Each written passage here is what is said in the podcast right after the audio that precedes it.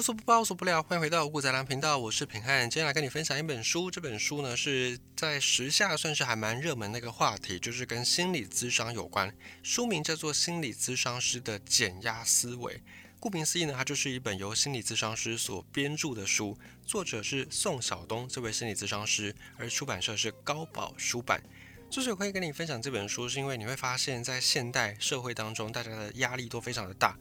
在工作上有工作上的压力，在生活上回到家庭有家庭当中的压力。不管你是为人子女，或者是为人父母，或者呢是为人属下、为人长官，你都会面临到各式各样的压力，并且在工商社会步调非常快速的这种时间当中，我们又真的很难静下心来，把自己的心里面的声音好好的理一理。更不要说你把这些心里面的杂乱的思绪去对别人倾诉了，可能别人也不见得有这个时间，或者他也不见得有这个能力听你来倾诉，所以慢慢的，大家的心里的那种疲劳感或者是压力就会越来越多，越来越沉重，越来越厚，到最后你会发现，在生活当中你一直都有力不从心的感受，你会觉得你明明在任何事上都非常认真、非常努力，可是你的生活没有办法带给你任何的满足或者是快乐。这个时候，这本书这位心理咨商师就告诉我们说：“错不在你，不要把自己逼得太紧了。有时候你只是没有找到宣泄压力的方式而已，你只是还没有找到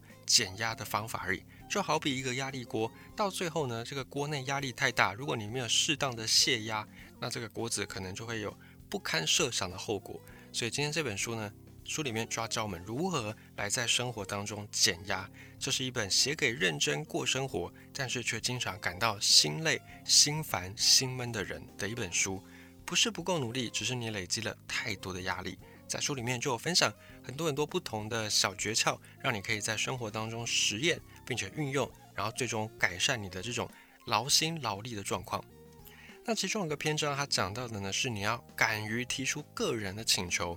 你是一个敢于提出个人请求的人吗？像比方我自己，我就属于不是，我就不是敢于提出个人请求的人。我是那种比较接近精神上的日本人。就日本人，大家知道他们是一个很怕麻烦到别人的民族，稍微呢碰到别人就会一直说不好意思，不好意思，然后讲的非常多次的这样的一个民族。那他们的民族性呢是比较属于尽量不要去麻烦别人，但是如果你是客人，然后他们是主人。你今天去到日本，他们接待你的时候，他们会非常的尽心尽力。当然，心里面是不是这样，我们未必可以得知。但至少表面上看起来，他们是非常的热情的，非常好客的。那这种好客跟台湾的好客其实又不大一样。日本的好客呢，是希望在不勉强你，或者是不冒犯到你的状况之下对你好客。那台湾我们的好客，可能就是以体感上来说，比日本人的那种好客还要再更热情。但有时候可能也会吓到别人，有时候可能也会对别人造成困扰，而我们不自知。好，总之呢，平常我是属于比较接近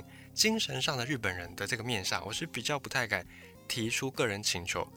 倒也不是说不敢，而是说不想，因为我觉得只要一提出个人请求，就有点相当于是你把某一部分的自己的那个决定权交给别人，你就会有某一种程度的受制于人。那我自己是还蛮不喜欢受制于人的这种感觉，或者我不太喜欢一件事情明明是我可以自己就很好的决策完事，然后我还要等待别人的决策，我是比较急性子，我就不喜欢这样子，所以我是很少在生活当中提出请求的。只要是能够我自己解决的事，我通常都会选择自己解决。那不知道你是不是这样的人呢？或是你本来就是一个很敢于提出请求的人呢？在这个书里面还有讲到说，你可以试试看敢于提出个人请求。为什么在书里面，这位宋晓东心理咨商师他就分享，有一次他要出一本书，他需要跟出版社来签约，签一份出版的合约。那因为这位宋心理咨商师他是一个比较谨慎的人，所以担心合约当中有一些条款可能是不利于自己的，所以他就很仔细，花了很长很长时间去阅读合约当中每一字每一句，生怕自己就吃亏。可是，毕竟心理咨商师的专业可能不是在看合约，所以看得很认真，还是有一些合约的条款没有办法很完全的清楚掌握到他的意思，心里面也有一些担心。而这时候，这位送心理咨商师的家人就跟他分享说：“哎，你为什么不找专业的这个律师或者是懂法律的人来帮助你呢？”于是，这位送心理咨商师他就找到了一个自己的律师朋友来帮他审合约。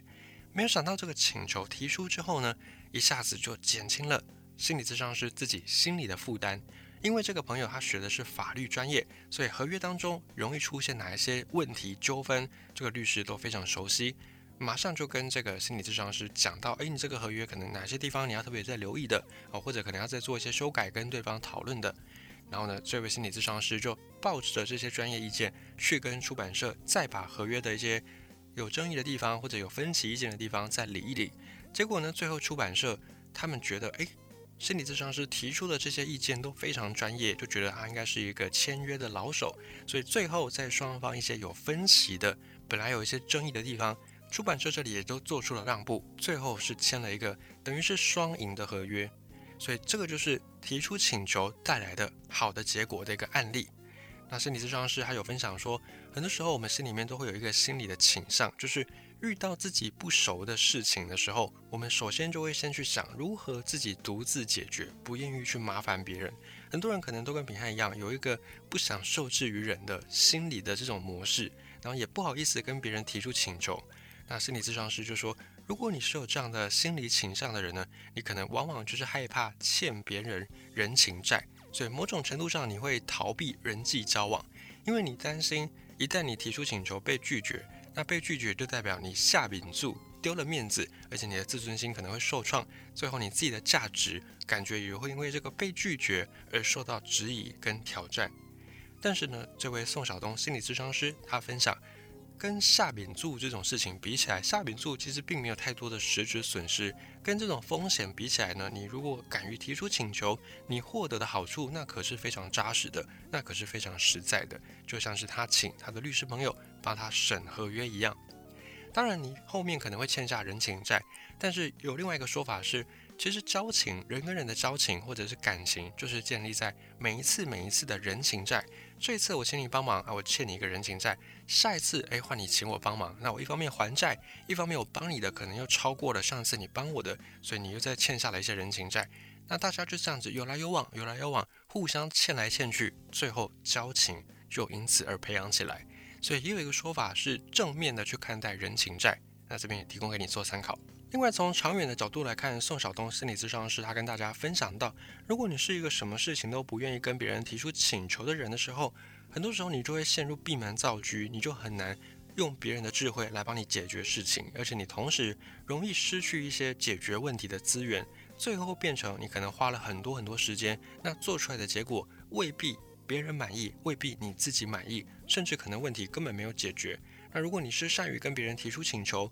一方面你等于走了一条捷径，就像这位心理咨商师请了他的律师朋友；一方面你可以短时间解决问题。这边用很多台湾人很喜欢强调、很喜欢追求的 CP 值来说的话，请求别人提出请求，其实就是一个 CP 值非常高的事情。你可以用更短的时间、更快的、更好的去解决本来的问题，而且最后你花费的这些力气，可能还比你原来自己埋头苦干还要再少很多。而且提出请求还有几个好处，这位心理咨商师也有跟我们分享。首先，第一个就是它可以缓解你的心理的压力。很多人你会看他，他并不是沉默寡言哦，他可能非常活泼，非常善于交际。可是他有时候自己一个人的时候，你往往会看他脸色深沉或者眉头深锁，油头洁面，又掏嘎宾。这时候就是因为他的心理压力其实很大。那你如果能够适时的提出请求，请别人来帮你一些忙，你就可以把这些劳烦给分担掉出去一些，到最后你就会比较心理压力少一点，不会说啊你把所有事情都揽在自己身上。第二个好处呢，是你可能可以获得更多的回报。在这个书里面，这位心理咨商师他提供了另外一个故事，这个故事是这位心理咨商师的一个朋友，这个朋友在一家知名企业的老板旁边当秘书。那这个秘书他是属于任劳任怨型的，而且做事都非常认真。他平常也帮老板解决很多工作上的、生活上的问题，甚至他为了还要敦促他的老板能够养成健身、培养健康的习惯，他还去跟老板买了同样的运动的装备，然后坚持每天陪老板一起走一万步。做到这样子，你会想说啊，这个秘书应该是领很多钱哦，就把自己的时间都奉献给老板。但是其实并没有，他的薪水。多年来已经没有调整。那像这样的一个下属，像这样的一个秘书，应该是很多老板心目中理想的下属，对吧？又有一次，这个下属，这个秘书，他就跟老板去见客户，然后在这个应酬场合，这位秘书一个人就干了一大瓶红酒，马上得到老板那种赞许的眼神。那也一边借着酒意，这位秘书就跟老板提出了一个请求，说：“老板，那个今年公司很多的员工都调薪了，那我的薪水是不是也可以涨一点呢？”老板听到这个请求之后呢，马上大惊，大吃一惊。但是他的大吃一惊，并不是说你胆敢提出加薪，而是过去这个老板一直以为说公司的调薪名单，这位秘书应该也在名单上。但第二天老板打去人资问，哎，没有。然后就马上就请人资也帮这个秘书大幅的调薪，马上他的薪水就有很大程度的提升。所以这就是其中在书里面一个案例，敢于提出请求，有时候会给你更多的回报，更多的回馈。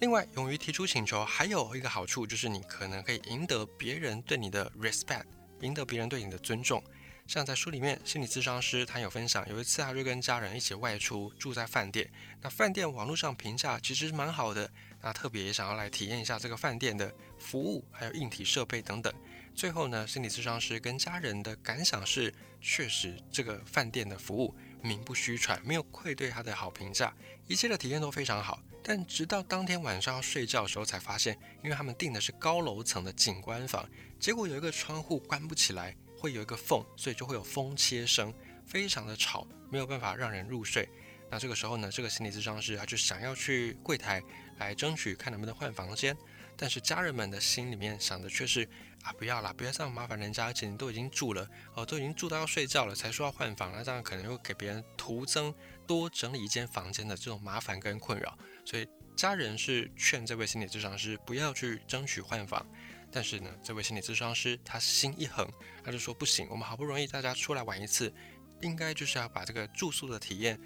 变成美美的回忆放在心里面，所以千万不要因为这个睡不好的事情，让这趟美好旅程打了折扣，有个瑕疵。所以这位心理咨商师就打电话给柜台要求换房间。那饭店这里的处理方式是接到电话之后战战兢兢，马上派人来检查。然后也检查说，哎，确实这个窗户有问题，马上就帮这一家人换了房间。等到第二天要退房的时候呢，饭店这边还特别的感谢心理咨商师一行人，他们提供饭店这个抓漏的机会，然后也说未来他们会更加认真的检查房间，也会再提供所有的旅客更好的住宿体验。那饭店这边的礼数也非常周到，为了感谢，也为了致歉，还赠送了纪念品，赠送了小礼物。给心理咨商师一家人，所以到最后，这位心理咨商师也发现，敢于提出请求，有时候你还可以赢得别人的尊重。所以从这个书里面，我们可以发现，提出请求确实是一个在生活当中，也许你很难为情，但是有时候做了，你会发现可以得到蛮多正面的回馈的一件事。你不妨就可以从现在生活当中来落实，提出请求，然后慢慢的来练习。那这时候你可能就会说，诶。可是我过去就像平安一样啊，我是那种不太敢提出请求，或者是不太想提出请求的人。我突然这样做，不会让人家觉得我好像有双重人格吗？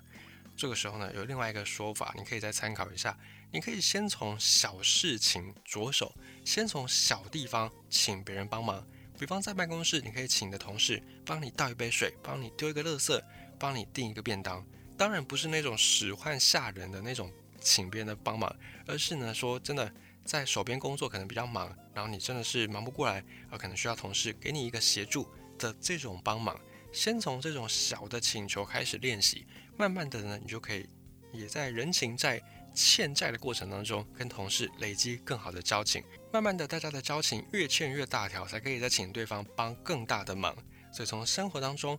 请别人倒一杯水，请别人帮忙丢一个垃圾，或者是做一些简单的这种帮忙，无伤大雅的帮忙。慢慢的，我们就可以来练习提出请求。